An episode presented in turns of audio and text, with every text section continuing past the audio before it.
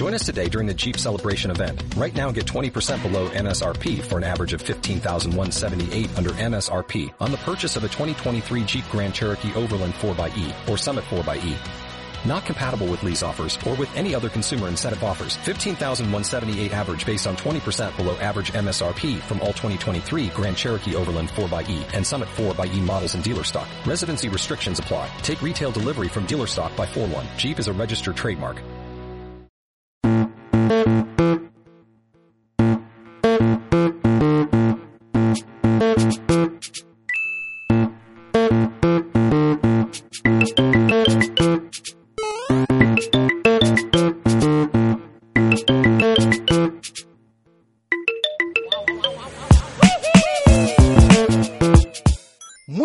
Culpables, bienvenidos al podcast de Guilty Beat. No, no nos habíamos olvidado de vosotros, lo que pasa es que, bueno, ya sabíais que estábamos organizando el tema de Playgame y nos hemos distraído un poquito. Pero ya estamos aquí de nuevo, ya hemos terminado nuestras vacaciones del Guilty Podcast y estamos aquí pues para traeros, pues como siempre, las noticias de cine, de series, de juegos, de juegos de mesa, de, de- de todo lo que nos interesa.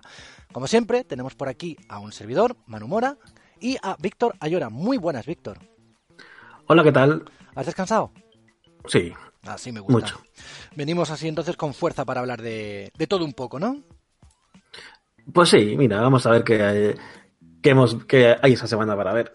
Hay cosillas, ¿eh? Hay cosillas, hay cosillas. Parece que no, pero bueno, son cosillas que nos pueden ir interesando. interesando. Mira, la, la primera es que esta semana ha habido pues varios eventos. De hecho, eh, estamos en plena época de grandes eventos, por así decirlo. La BlizzCon por un lado, Microsoft también presentó el, el EXO 18, eh, el Final Fantasy XIV, por ejemplo, tiene la semana que viene su Fan Festival, también hubo un Nintendo Direct hace muy poco. O sea, estamos aquí envueltos en un montón de eventos.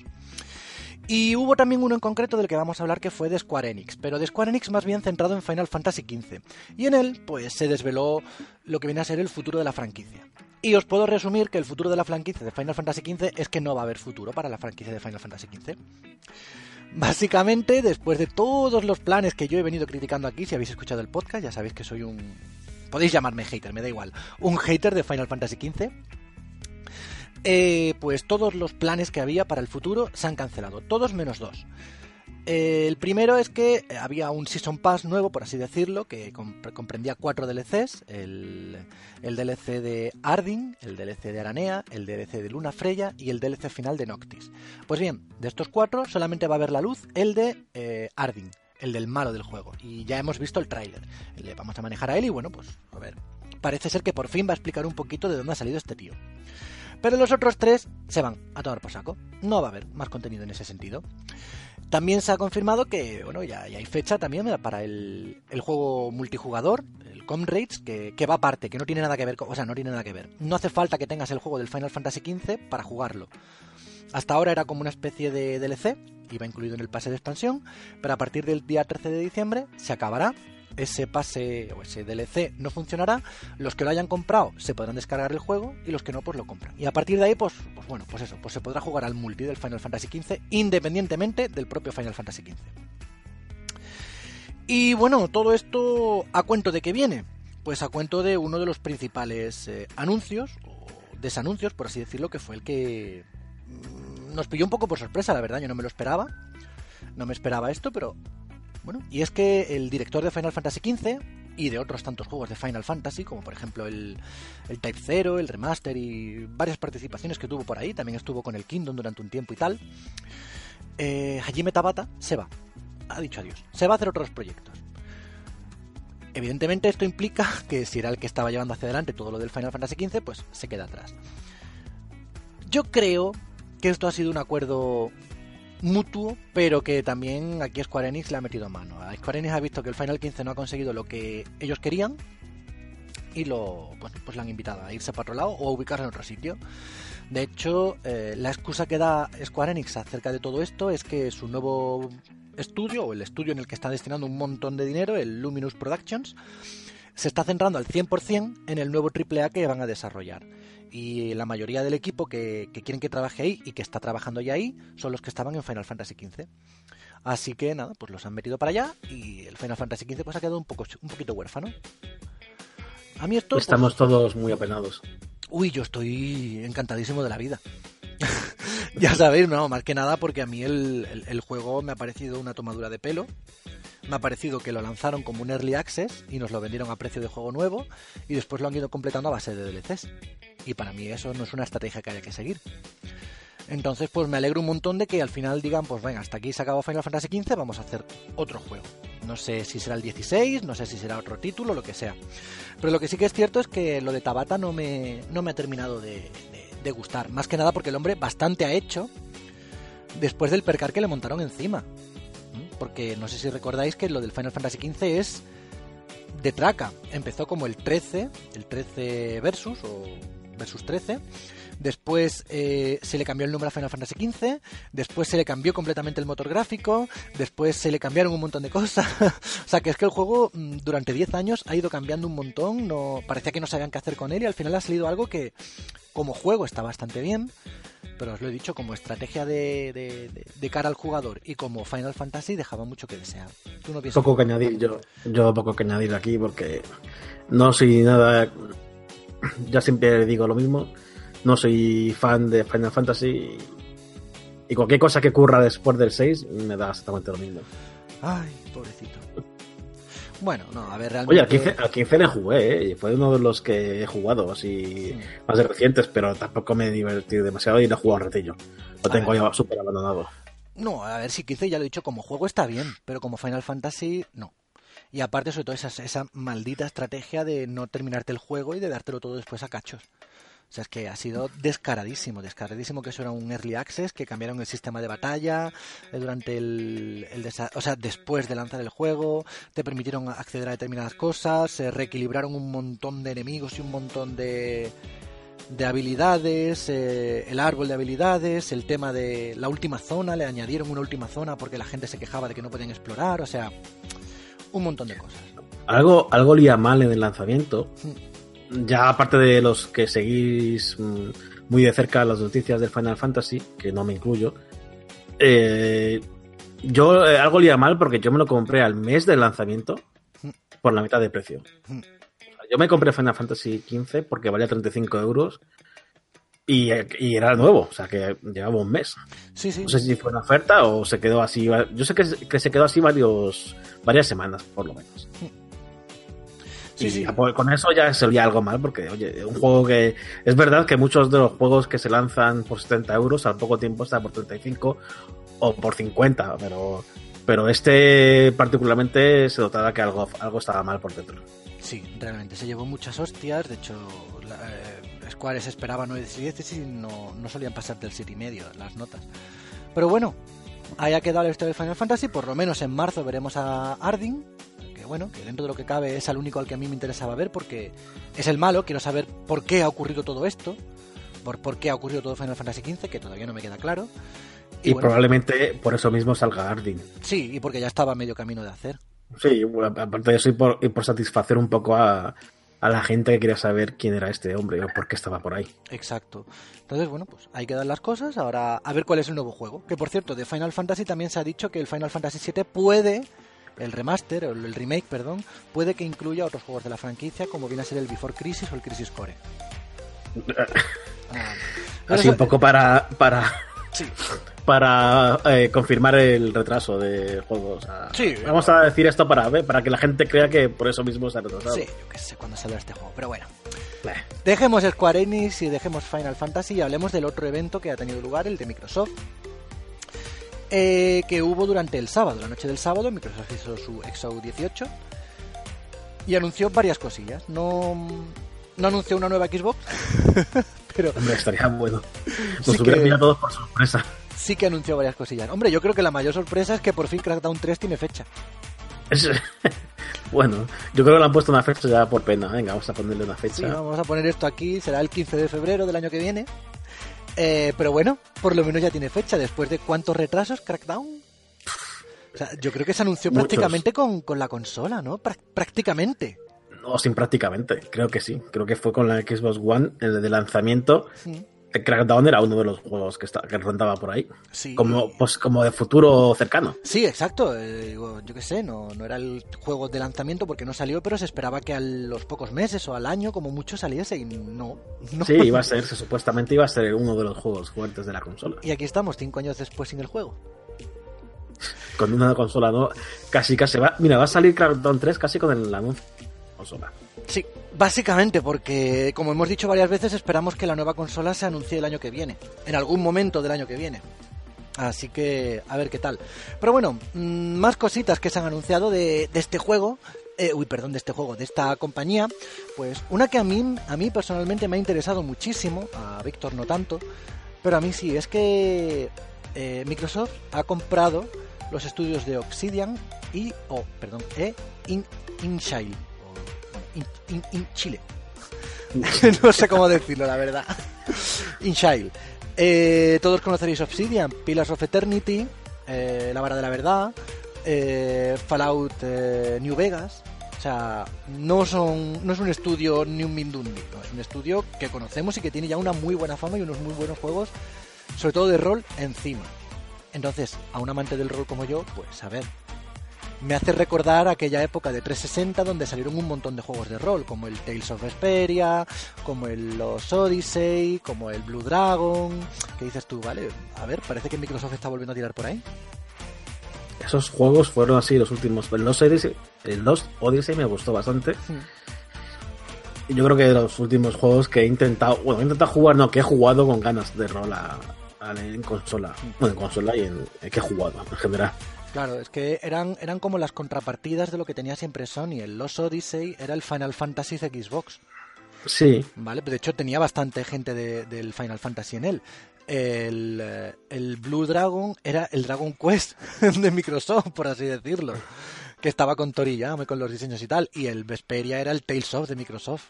Que estaban todos los Tales of en Sony y en Nintendo. Y era la primera vez que teníamos aquí este en exclusiva. Con lo cual, a ver, a ver si realmente con estos estudios y los cinco que ya anunció durante el E3 con los que se hacía, pues a ver, se nota muchísimo que Microsoft tiene un plan de futuro muy distinto sigue, exacto, al que sigue, nos había sigue presentado antes. Exacto, o sea, es que antes Sigue nos sumando presentó cosas. Kinect por un lado y el todo en uno por otro y ahora está apostando por juegos, juegos, juegos, juegos, juegos y más juegos. Bueno, y el todo en uno también. Sí, pero yo veo sobre El- todo ahora eso. el- Más que todo en uno es el, el Xbox como plataforma de juegos, no, no como consola, sino como servicio. Que a mí me sigue pareciendo muy buena idea, oye. A mí me parece fantástico, de hecho. A mí me parece muy buena, pero evidentemente eh, de cara solamente al jugador tiene que ofrecer también el, el, Claro, el, hombre, el tiene- servicio de los juegos. juegos. Claro, Claro, O sea, no- un, un servicio no puedes ofrecerlo sin juegos. Exacto. Uh, es que si no es tontería. Y no puedes aumentar las prestaciones o las características de una consola a costa de rebajarle los juegos. Que es lo que ha pasado. Entonces, bueno, yo lo tomo como muy, muy, muy, muy, muy, muy, muy buena noticia, la verdad. Me ha gustado muchísimo, me ha sorprendido. Y bueno, hablando de servicios, pues también se han anunciado 16 juegos nuevos para el Game Pass y algunas ofertillas y tal. Que bueno, ya, ya veis, todo, todo se va, como ya hablamos la última semana que hablamos, hace dos o tres semanas, no me acuerdo cuándo fue, el tema de, del streaming y de los servicios más que, más que otra cosa. eh, los 16 juegos empieza el día 12 de noviembre con el PUBG, el famoso PUBG que va a estar ahí metido, que va a ser un pelotazo. O sea que los jugadores, todos los jugadores de Xbox van a poder jugar al juego este, pero mira, Battle Royale, aunque yo creo que ha, perdido fuelle, eh, Battlegrounds, el Player no Battlegrounds este, por- con Fortnite ha perdido fuelle, me da esa presión.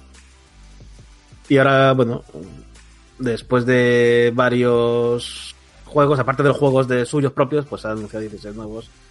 Que, bueno, mm, Hellblade está bien, así que estoy leyendo un poco la lista y pues tampoco hay son grandes nombres. Hellblade, The Player Unknown's Battleground mm, y al- alguno más.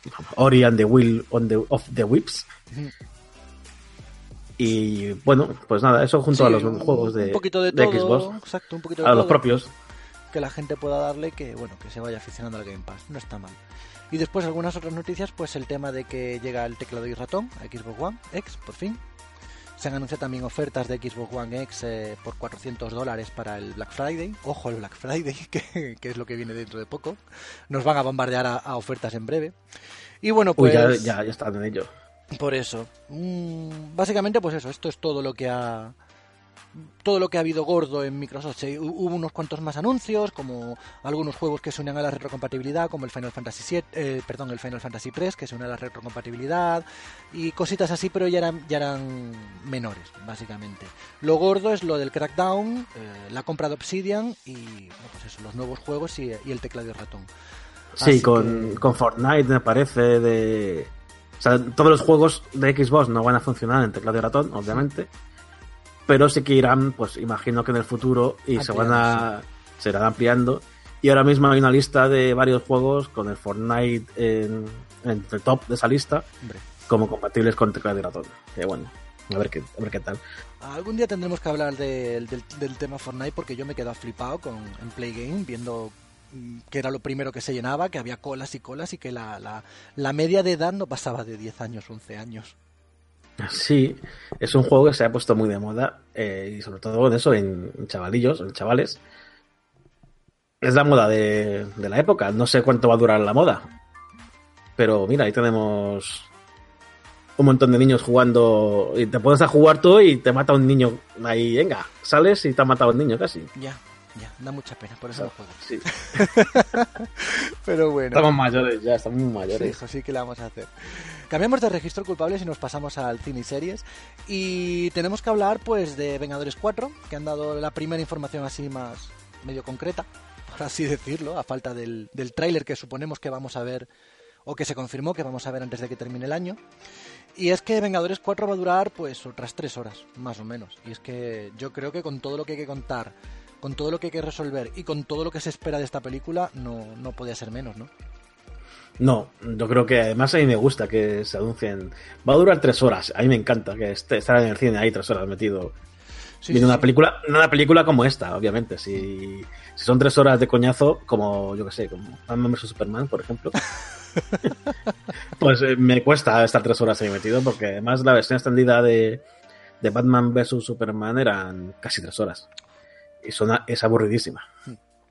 Pues en ese sentido vamos a tener tres horas de Vengadores 4. Ahora pues queda por ver el título de la película, que en teoría se anunciará también con el tráiler. Sí, claro. El imagino que el tráiler vendrá con el título. El tráiler de la película y vamos, yo calculo que si no lo lanzan para poco después del Black Friday ya se les quedará poco antes de Navidad. Porque no creo que lo vayan a lanzar por Navidad, ¿no? No, yo creo que no nos vamos a ir de noviembre de Vengadores 4, creo. A ver, a ver, yo no, yo tampoco creo que quede mucho, la verdad. Más que nada porque también la próxima película es la de mm, la de Capitana Marvel y Capitana Marvel se estrena en febrero, ¿era? Creo que febrero, sí. En febrero, o sea, que tampoco da tiempo porque ya después en, en dos meses tenemos Vengadores 4, que es a finales de abril. Sí. O sea que no, no, no, hay tiempo. Por, por, tiempos de Marvel toca ya. Entonces yo creo que Marvel ya está sopesando a ver en qué momento terminan los termina de ser 8 de marzo es Capitana Marvel. ¿Ves? Por ahí. Eh. Pues eso, creo que Marvel está pensando a ver cuándo, cuándo se acaba el periodo de, de spoiler para hablar ya de libremente de, de Vengadores 3. Pero bueno, cuando tengamos Yo creo que ya, eh, ya se puede hablar de Vengadores, ¿eh? Yo creo que ya se puede hablar porque es verdad que Capitana Marvel contará algo o algo, pero es, una sabemos que es precuela que se que sus sucesos están en el 90, me parece que era, sí, en el 90 pero enlazará de alguna forma seguro con Vengadores. Vamos, tengo segurísimo. Y ya sobre todo con la escena post-crédito. Sí, sí, sí. a ver, de hecho tendría que ser, uno, ser una detrás de la otra. Y yo como muchísimo, a lo mejor el principio de Vengadores 4 es una semana más tarde. O algo así. A lo mejor no es inmediatamente después, pero vamos, que va a seguir, va a continuar directamente. No, no creo. Había rumores, había rumores, eso sí, que lo situaban varios años después. ¿Varios años después? Sí, varios años, a ver, varios, tres o cuatro, no veinte. Pero tres o cuatro años. Mm, eran rumores, ¿eh? No se ha Obviamente no, se Normalmente, normalmente las películas de Marvel, cuando se estrenan, eh, tienen una relación con el tiempo actual. Es decir, eh, que normalmente cuando se estrenan, pues tienen están ubicadas en, la misma línea temporal que en la que estamos nosotros. Es decir, eh, Vengadores 1 ocurrió en 2000, ¿cuándo fue Víctor? ¿2011, 2012 pudo ser? 2012 creo era. 2012 y Vengadores 2 pues ocurrió en el 15 o el 16, o sea que que además los mencionan como si fuesen realmente cuando se estrenó la película en cines. Entonces... De hecho, de hecho ahora hay un desfase porque como lo que dices tú, eh, cada película es como seguida más o menos. Eh, si estamos en el año 2018 en, en, en el cine, en las películas o en los sucesos que cuentan, están, me parece, en el 2017. O sea que eh, eso se cuenta, esas están así como que en las películas estamos adelantados nosotros en el tiempo a las películas. Sí, sí. Bueno, esto lo tiene planificado muy bien Marvel, a ver, a ver con qué nos sorprende. Pero a mí no me extrañaría que fuera que se, adelantara tanto que nos llegara el 2018, por ejemplo. A lo mejor no tres, no tres años, pero sí el 2018. Sí, puede. Bueno, veremos a ver. Todo esto son especulaciones y la verdad es que yo ya tengo, tengo ganas de verla. Pero bueno, antes viene Harry Potter, la nueva de Harry Potter, que aunque a ti no te gusta, a mí me encanta y tengo ganas de verla ya. A, mí, a, ver, Harry Potter me gusta mucho. Lo que son las películas de Harry Potter.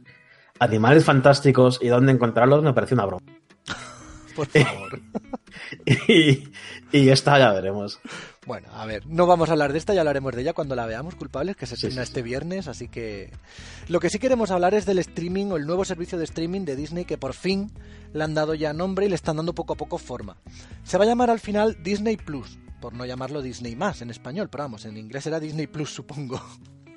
como más, como el Canal Plus, el Movistar Plus y todo esto. Eh, la cosa es que, bueno, pues se ha anunciado ya algunas de las series que van a llegar de forma oficial, ya están confirmadas. Una de ellas es de Star Wars. Y va a ser una, otra, para variar. Y va a ser una precuela de, de Rock One. Además, eh, se va a centrar en, eh, en Cassian Andor, en el que hizo el personaje que interpretó Diego Luna en la película de Rock One, y la va a continuar haciendo el propio Diego Luna. O sea que están manteniendo el vínculo entre películas y series que van a salir. Sí, suena a desastre, ya tal cual. No tiene por qué. Uh, a mí lo de eh, lo de Cassia Andor me suena, mal, ¿eh? La otra no, la de Mandalorian esta que, que se anunció primero, habría que verla. Pero esta de Cassia Andor me suena a desastre. Porque a mí el personaje no me llama la atención en ningún momento. Me pareció un tipo que andaba por la película como perdido y no sabía ni qué hacer. Y no, no sé por qué este afán de Disney en crear personajes secundarios y personajes que no llaman la atención. Es que es lo mismo. Es verdad que, que Cassian Andor era el protagonista, uno de los protagonistas de Rogue One, pero para mí es lo mismo que hacer un spin-off de, de, de Boba Fett. O sea, que lo veo absurdo. Con lo bien que nos habría venido una la serie en vez de película de, de Obi-Wan, ¿verdad? Pues mira, Obi-Wan o de algún personaje principal. Quizá quieran Disney quiera ver qué tal funciona con un personaje más secundario antes de lanzarlo con, alguien más. no sé. o a lo mejor también quiere poder permitirse el lujo de toquetear lo que le dé la gana sin que afecte demasiado la historia. Puede ser. Entonces, meter un personaje que realmente no afecta tanto a la historia más que en determinado punto. Sí, pues puede ser que no quiera. Sí, puede ser que no quiera. No quiera hacer esa.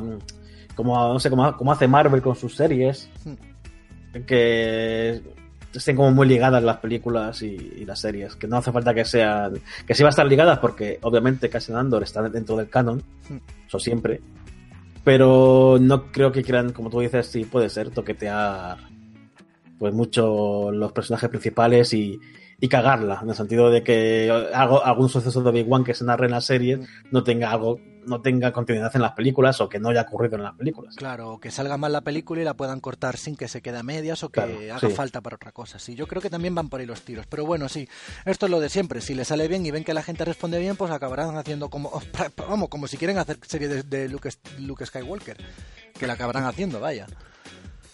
Pero a ver, hay muchos años, hay muchos años ahí perdidos de Luke. Por eso el, entrenamiento, del Jedi. o sea, sí, sí, sí. Pues, si sacar cosas pueden sacar y libros e historias hay para sacar lo más grande, lo que ellos quieran. O sea, que por eso no hay ningún problema. Sí, de hecho el universo expandido fue era tan famoso porque por eso, porque expandía, de hecho, expandía a los personajes principales. Hmm. O sea, conocíamos que ella se iba al lado oscuro, que Luke tenía dos hijos, o no, que Luke no, Han Solo tenía también dos, dos hijos también. Hmm. Era algo muy extraño. Sí. Sí, Bueno, no, como siempre, las cosas se lían un montón cuando se empiezan a sacar de... Sí, pero la gente le, la gente le gustaba mucho lo que era el universo expandido. Y a mí particularmente no. O sea, no, no me llamaba la atención. No digo que fuera malo, pero es que no me llamaba la atención nunca. Bueno, Y bueno, el Disney se lo cargó, a mí me pareció bien y ahora está creando su propio universo expandido. bueno.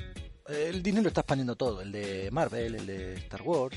Sí. Eh, de hecho, hablando de Marvel, hablando de Marvel, una serie que sí que me llama la atención, porque es, yo creo que es casi, casi, casi mi personaje favorito de todos los de Marvel, es que se ha confirmado lo que se venía rumoreando hasta ahora, que es la serie de Loki.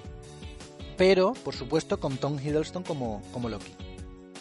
Hombre, es que hacer una serie de Loki y no contar con el actor que le ha dado vida sería muy fuerte. Lo que no se ha dicho es exactamente cómo será la serie, pero a mí me suena más a miniserie más que a serie, ¿no? En plan de 10, 12 capítulos como mucho, más que una de veintitantos o temporadas. Hombre, estamos hablando, estamos hablando de que va a ser, no va a ser para televisión, va a ser para, para servicio Disney Plus. Hmm.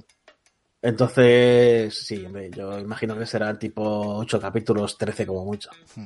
Yo espero, porque es que la verdad ya lo he dicho. Yo, quitando al Doctor Extraño, que yo soy de magos y a mí el Doctor Extraño me encanta, y el Cumberbatch, como yo le llamo, también me encanta. Pero la verdad es que Loki, para mí es que entre, entre bueno y malo ha sido el mejor bueno, y quitando a Thanos, el mejor malo que ha habido en Vengadores.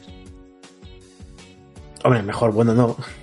Hombre, quitando Pero- al Doctor Extraño, porque a mí me gusta. Ah, eh, bueno, a mí me, gusta mucho la, la ambigüedad que tiene Loki, el que al final, coño, que al final tampoco está Es un personaje, es un personaje muy bien llevado y con mucho carisma. Hmm.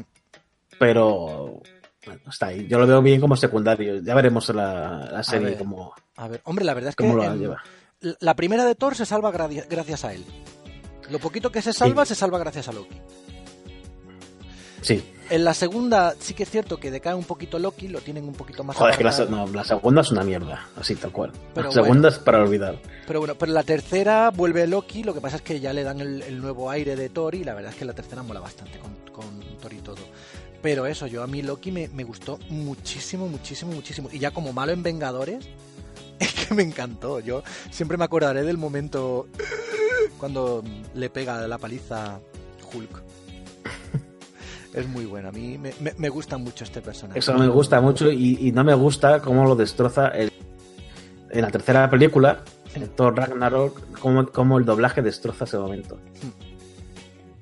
Porque, bueno, no recuerdo cómo exactamente, pero Hulk hace lo mismo, pero con Thor. Loki se alegra de ello y en el doblaje parece que dice otra cosa totalmente diferente. Y, pero si la ves en versión original, dice, bien, eso me. eh, va- da a entender que le gusta lo que ha hecho porque es lo que le hizo a él antes Hulk.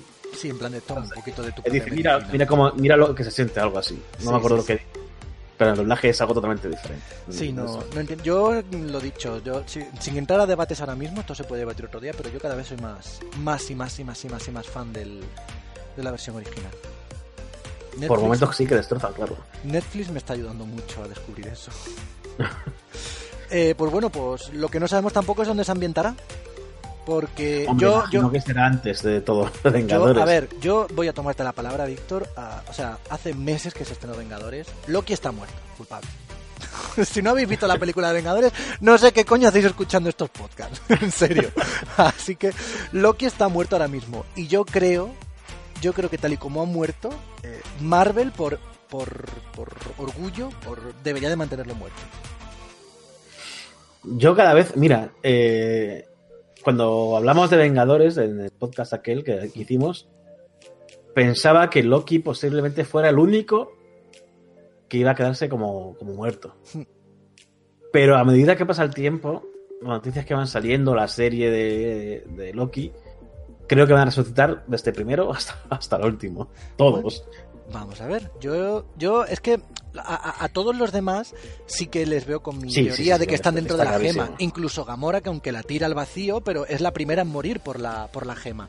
Pero eh, a, a Loki se lo cargan directamente, o sea, Loki es fuerza bruta. A Sí, sí, sí, sí. Yo cuando, cuando vi la película y pensaba que todos, hasta Gamora, iba a resucitar. O sea, de Gamora para adelante iban a resucitar todos. Sí. Y que Loki, tanto Loki como con el de la puerta de. Que no me acuerdo cómo se llama. El que hace de. Sí, el, el ciego, eh, bueno, el ciego, sí, el de la puerta No, sí, de... sí. Heimdall. Heimdall, leña, sí. Heimdall, Heimdall también muere, que es el primero que muere realmente. Mm. Yo creo que Heimdall y Loki, cuando vi la película, creía que iba a estar muertos. Eh, a Heimdall sí que le imagino que ya le dejarán muerto, porque es un personaje que, bueno, que está ahí, pero tampoco dice mucho. Pero Loki yo creo que al final resucita. A ver, yo, yo por mí encantado, pero sí que es cierto que tal y como está la película, como dijimos, como sobre todo tú dijiste, Marvel debería de arriesgarse y de asumir las consecuencias. Lo he matado. Sí, sí, sí, sí, sí. Sí, sí. A ver, a mí me encantaría que Loki... A ver, a ver, entenderme. Me encantaría que estuviera muerto porque la han matado como la han matado. Pero... Y también, coño, porque le da un poquito de, de incertidumbre a la cosa si todos los personajes que matas los vuelves a resucitar.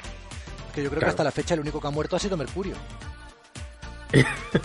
Y Mercurio porque... por- pues porque tenía que morir, porque era de Fox.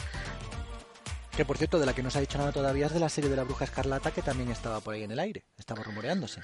Sí, era un rumor, no se ha dicho nada. No sé si no se va a hacer o... ¿O qué? Ya La- veremos. la otra. La otra confirmación que ha habido es que eh, va a haber película de carne y hueso o de live action de La Dama y el Vagabundo y en este caso, a diferencia de todas las que están haciendo, esta va a ser exclusiva para el Disney Plus.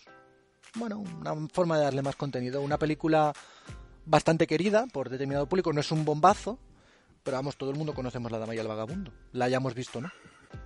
Sí, claro. Hay una, la, escena, la escena de los espaguetis de los dos, Mm. esa vamos es mítica. Mm.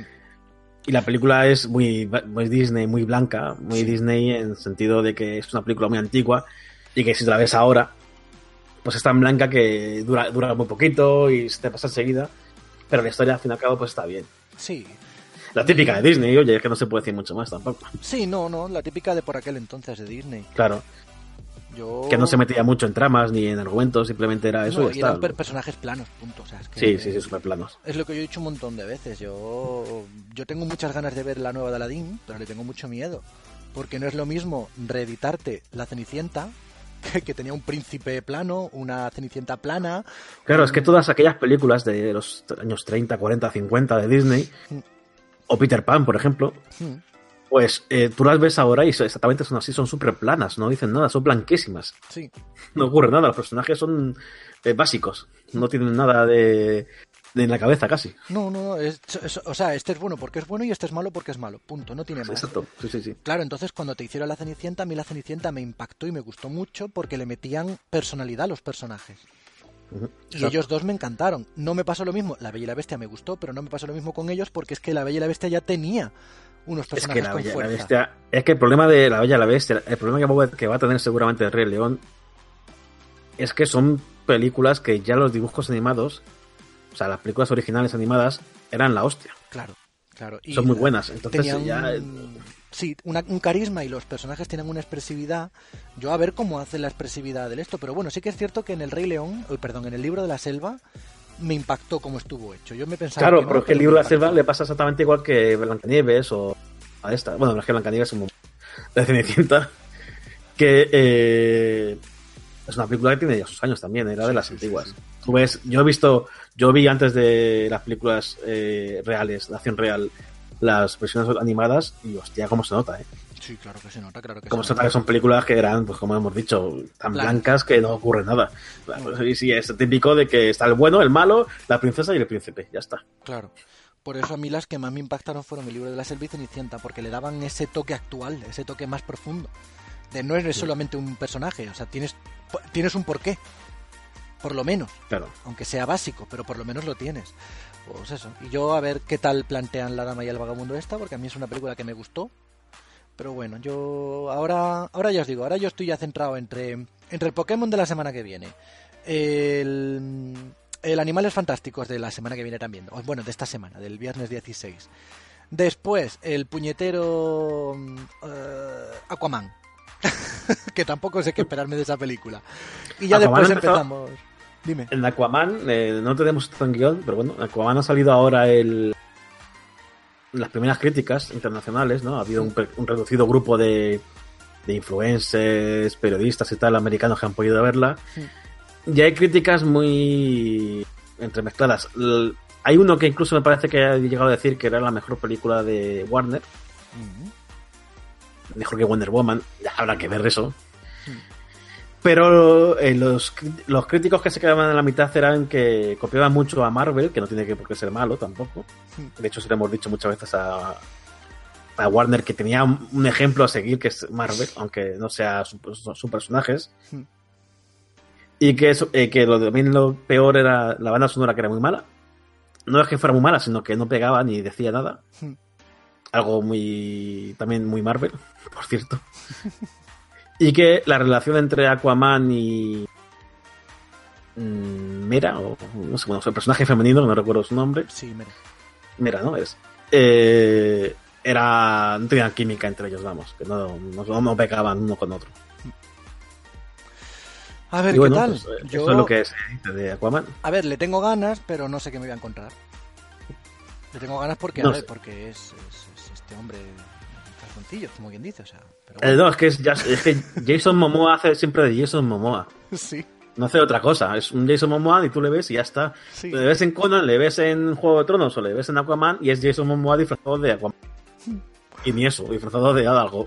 A sé. ver, a ver cómo lo plantean ahora en esta, a ver si le han dado un toque más profundo que. A ver, yo el tráiler me, me ilusiona porque me ha gustado mucho cuando se le ve disfrazado de...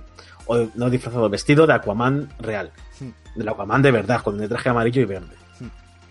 Ahí ya, pues mira, eh, me medio gusta. Hmm. Ya veremos lo que pasa luego. También habla mucho del sentido de humor muy de Marvel. O sea, que ha girado todo.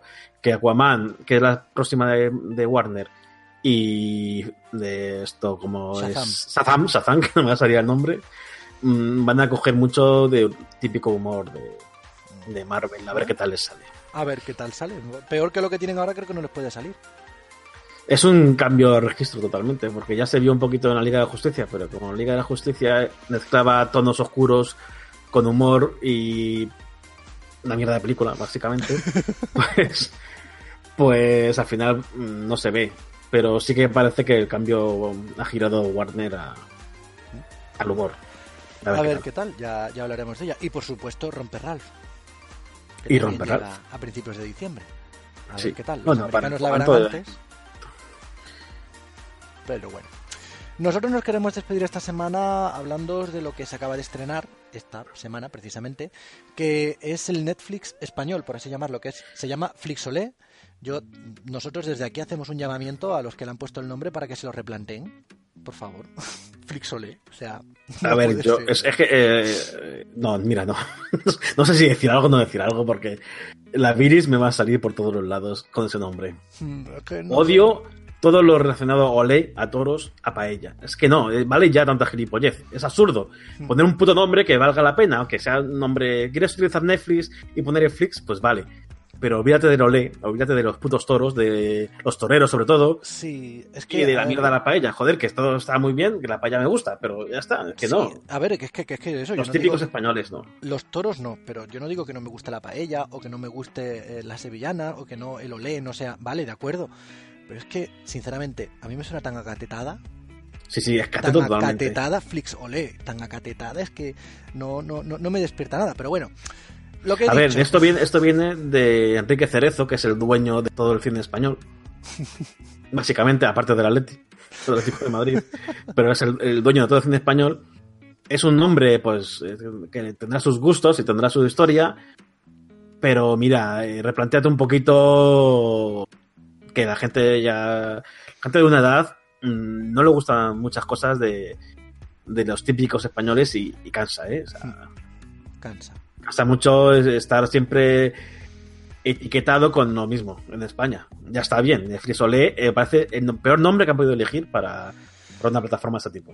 Yo que es, yo creo que también. Pero bueno, eh, después de meternos con ellos, eh, os decimos que es una es bueno, es un servicio de streaming estilo Netflix, como ya os podréis imaginar, en el cual pues se centra básicamente pues todo eh, material español. Eh, hay de todo un poco, hay sobre todo mucho clásico, mucha, mucho cine y mucha serie antigua, pero también hay algunas nuevas, porque por ejemplo tú entras aquí y puedes ver pues Planet 51, Mar Adentro, eh, bueno, ya Bueno, no- nueva, nueva. Nueva, nueva, pero bueno, Sí. son, son más actuales. Porque, por ejemplo, te encuentras otra que es Cándida, pero también están Los Otros, La Lengua de las Mariposas, Mi Gran Noche, esta sí que es de hace poquito.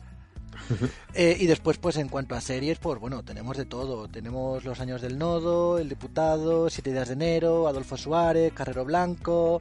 Tenemos, eh, bueno, series de, de, de, Lina Morgan he visto por ahí también un porrón. No, no he encontrado todavía la de Hostal Royal Manzanares, pero la, la, la, quiero encontrar. Pero bueno, todas estas películas y series súper super españolas, El Pisito, Soldadito Español, Ay Carmela. Curro Jiménez, Verano Azul. O sea, todo esto, todo esto está aquí. O sea que si sois fans de esto, o, vuestros padres o vuestros abuelos o son fan y le queréis regalar una cosita de esta para que los tengan entretenidos, pues son 3 euros al mes. No es muy caro, evidentemente es un material que no se puede comparar al de Netflix. Yo, yo no pagaría más, mucho más de 3 euros por esto. Sinceramente, si no me ofrecen lo de siempre, un poquito más eh, contenido exclusivo y nuevo. Pero bueno, para todo aquel que sea amante de lo clásico, mira, el barrio, eh, la vaquilla, el turismo es un gran invento, máquina baja, mi querida España, mi general, o sea, hay de todo, hay de todo. Y también hay algunas, eh, eh, algunas internacionales, no muchas, no muchas, pero bueno, hay, hay por aquí. Está Valkyria, Lejos de la Tierra Quemada, Luciérnagas en el Jardín, eh, Un Hombre Solitario, Algo pasa en Hollywood, bueno, algunas, algunas. aquí destaca quizá más el luchador que que le dieron el. No sé si fue. No, no le dieron el Oscar, pero estaba como muy nominado Vicky Rourke, que estaba. Bueno, pues así más. La que puede ser más conocida, La Novena Puerta de Johnny Depp, que a mí no me gustó tampoco demasiado. Bueno, en algunas películas. Sí, pero sobre todo, evidentemente, está enfocado en el cine y las series españolas. Y más, más, que en el actual, que hay, eh, sobre todo en los clásicos. Sí, eh, bueno, hay también como ciclos o secciones, ¿no? Por de, actores, de actrices y de directores españoles. Pues, Emma Suárez, Alex de la Iglesia, pues un poco tipo de este estilo. Hmm. Pues, pues vaya, a quien le guste está ahí. A mí hay cosas que sí me gustan, obviamente. Sí, sí, sí. Más que a mí el cine español me gusta más el reciente, más que el pasado. Sí, a mí también. Me obviamente, obviamente, a mí los Alfredo Landa y todo esto de los 60, 70 no me gustan nada. O sea, me parece cine casposo y horrible. como, como el título. O sea, es que ese título va. O sea, como el nombre de la plataforma, no como el título. El nombre de la plataforma yo creo que va más por ese tipo de cine que por el actual. Obviamente en los 80 hay alguna película que se puede salvar. 90 y los 2000, bueno, pues eso. Ahí, tenemos, o sea, quien le guste, pues oye, está guay. Es una buena propuesta rescatar todo esto que estaba ahí, que al fin y al cabo es, cine y series que se hicieron aquí, pues. Claro, claro. Que es nuestra historia. Le guste o no le guste, es nuestra historia. Que no y está bien tenerlo en la plataforma online, oye, eso está muy bien. Por supuesto que sí, porque muchas veces estas series hay gente a la que le gusta verla y es difícil encontrarlas, porque tampoco hay reediciones, ni tampoco te las encuentras en, en packs. Hay algunas que sí, bueno, tú sabes lo que me costó a mí que, que, encontrar el de Hostal Royal Manzanares en CD. Madre mía, me la regalaron en los Reyes el año pasado, más contento que estaba yo. Yo, es que eso, no voy a decir nada. Es que es Lina Morgan, yo con Lina Morgan. ¡Ay! Bueno, oye, si te gusta, perfecto. Es Lina Morgan. Pero bueno, pues nada, culpables, nosotros eh, cerramos el podcast con esto y esperamos que os haya gustado. Como siempre, Víctor, ¿qué recomiendas esta semana? Pues esta semana recomiendo descansar, que nos viene cosillas. Sí, viene, viene una semana. Esta semana que viene culpables es una semana fuerte, porque ya os lo he dicho, viene Pokémon Let's Go. Que, que si ya estaba sacando Nintendo pecho con todas las ventas que había conseguido de Nintendo Switch, esperaos a lo que se va a vender ahora. esperaos. viene eh, Spiro.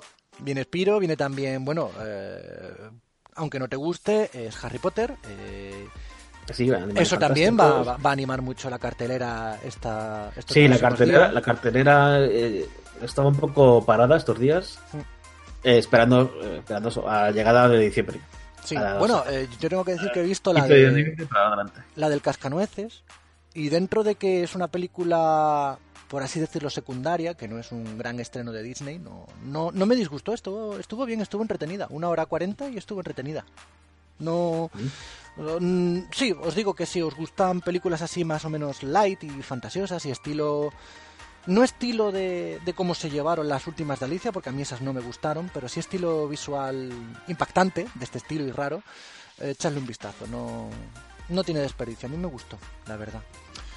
Y en cuanto a, a, juegos, pues que ahorréis, que ahorréis para el Pokémon Let's Go y ya hablaremos del Pokémon Let's Go la semana que viene. No, no puedo deciros más.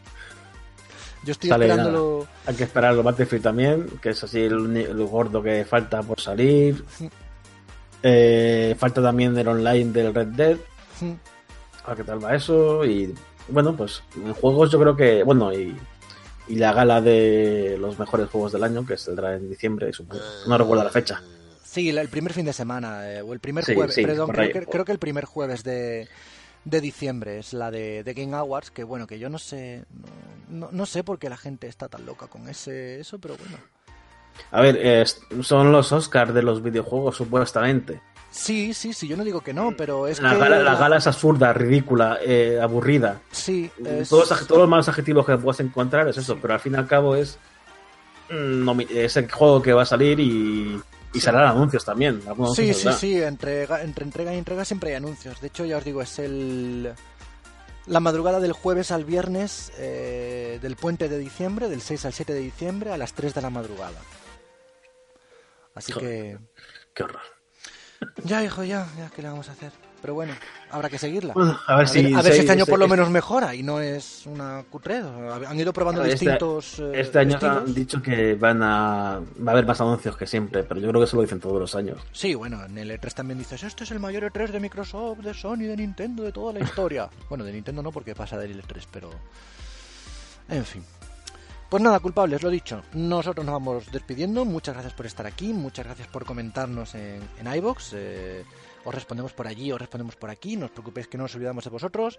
Y nosotros nos vemos la semana que viene. Muchas gracias por estar aquí, Víctor. A ti por invitarme. Yo soy Manu Mora, culpables, y nos vemos. Adiós.